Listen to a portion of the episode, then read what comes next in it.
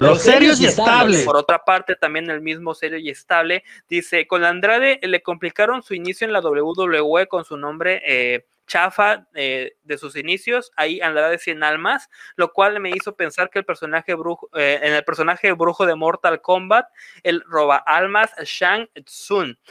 Fíjate que el, el personaje de Ángel de Andrade 100 almas no era tanto el nombre, o sea, en un inicio sí, pero cuando te ibas acostumbrando lo pudiste haber eh, comprado. El problema es la imagen, porque una cosa es nombre y otra cosa es imagen. Eh, el verlo con un sombrerito, con, con, unos, este, ¿cómo se llaman estas cosas que, unos tirantes, o eso, este, no te proyectaba nada, una plumita, te daban dinero, pero su personaje no te transmitía nada. ¿Qué te transmite, por ejemplo, a ti Alberto del Río? Nada, pero ¿qué era lo que tú comprabas la, la imagen? Lo veías llegar en un Lamborghini o en cualquier carro. Sí, o sea, y lo comprabas, pero el hombre que te decía nada. Y ahorita Alberto del Río es una marca totalmente aceptada. Yo creo que, y repito, Andrade Sin Almas, eh, muy buen luchador, y el proyecto de los ingobernables, o sea, quiere que se haga en WWE, cosa que no va a pasar. Eh, quieren que haya una facción entre Santos Escobar, Andrade y Garza Jr. No sé si pase, pudiera ser. Una cosa es que pase y otra cosa es que si sucede, la WWE lo haga bien. Este. Y eh, la realidad es de que es más, no han encontrado la manera de posicionarlo bien. Esa es la, parte. Porque si te das cuenta, eh, rapidito, a Santos Escobar, el hijo del fantasma, le sucedió lo mismo. Hicieron varias pruebas de personaje. Andrade también pasó por eso. Garza Jr. no pasó por ninguna prueba de personaje.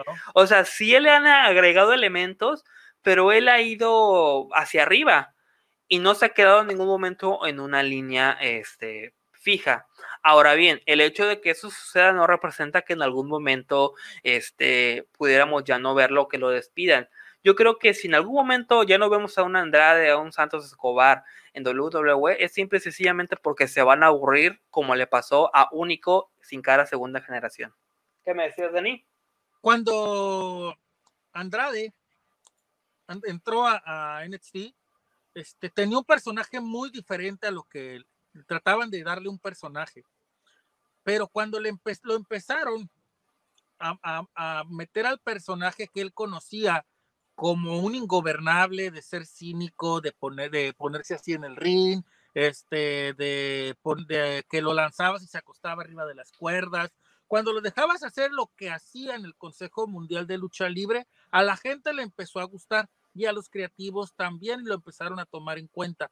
Yo pienso que Andrade estaba muy bien solo, junto con, con, con, con Selena. Selena Vega. Selena Vega estaba muy bien y cuando metieron a Garza también estuvo bien, pero llegaron a un bache, llegaron a un, bache, a un, estancamiento y después pues a Celina pues la despidieron. Este, entonces yo pienso que, que lo que a Andrade le falta es que pulir al personaje, sacar algo, algo nuevo. Es por eso lo que yo siempre he opinado, que todo luchador se tiene, tiene que renovarse, tiene que, tiene que ir mejorando, tanto en personaje como en movimientos, porque llega un momento en que la gente se aburre. Y si se aburre la gente, también los directivos y también los empresarios de, lucha libre. Fíjate que ahí lo que comentas, este, pareciera que este tema ya se giró Andrade, pero al final de cuentas también es en base a lo que la gente comenta. La gente quiere este, que se hable de esto. Y también los invitamos aquí, los serios y estables, a que ustedes como, como eh, seguidores o como consumidores eh, dejen en la caja de comentarios de qué tema quieren que hablemos. Y si no hablamos el día de hoy, podemos hablar en otra edición.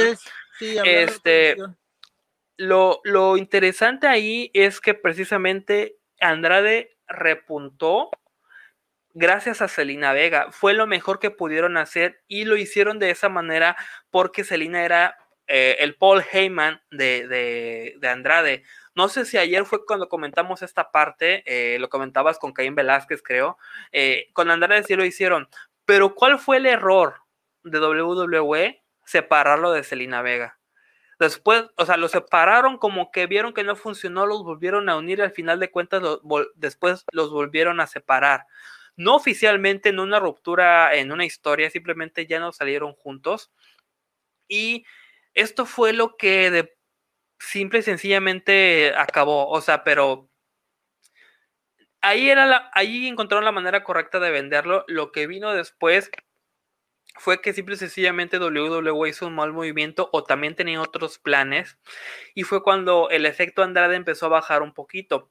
Pero eh, lo que bien dices es que el vocabulario no verbal eh, eh, le ayudó bastante y por lo menos si no gente de WWE, si, tiene, vaya, tiene el apoyo o tiene reacción de este lado, o sea, de aquí de México a lo mejor no en WWE con el universo de la, de la WWE, pero aquí la gente desea ver el personaje de los ingobernables y la facción hasta cierto punto. Recordemos que en, eh, ciertas épocas eh, los rumores de un Rush en WWE se, se, vivieron, la gente con eso estaba emocionada, decía los ingobernables van a llegar a WWE.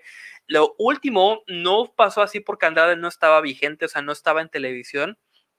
Y eh, un movimiento aislado totalmente de lo deportivo fue cuando se formaliza o se da a conocer que Andrade tiene una relación con Charlotte Flair.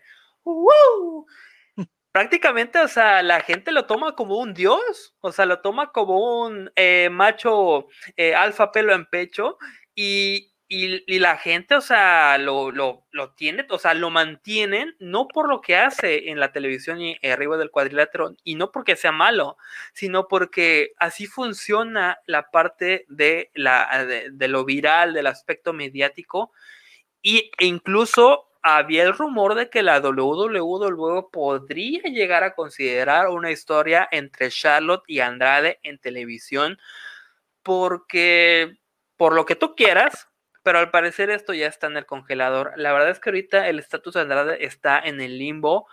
Creo yo que por el momento está bien así. Al final de cuentas, Charlotte está haciendo ahí de las suyas.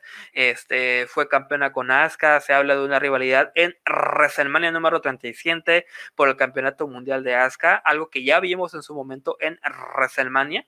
Este que no recuerdo si fue Charlotte la que le quitó el invicto a Asuka o al revés, Asuka el invicto en los eventos a Charlotte, pero algo así fue. Cerró con un abrazo y este la realidad es de que es por eso que, que el efecto de, de Ángel Garza Garza Jr. hasta el momento es exitoso y lo va a seguir siendo. Y es donde yo les pregunto a las personas que me puedan estar viendo, tanto personas exclusivas del universo de la WWE o que gustan solamente de wrestling, como a la fanaticada de México, dentro de los que incluyo a los aficionados serios y estables, a los aficionados tres veces estelares, a las viudas del toreo, a los aficionados tóxicos, a los aficionados que simple y sencillamente gustan de lo conservador realmente lo odian, o sea, realmente es suficiente eh, lo poco que hizo en multimedios a diferencia de lo que está haciendo como para que lo odies, o sea, porque sí se vivió este, este, este sentimiento, o sea, fue real, o sea, para muchos fue real. Yo creo, yo creo, Willow, que sí Dime. odio.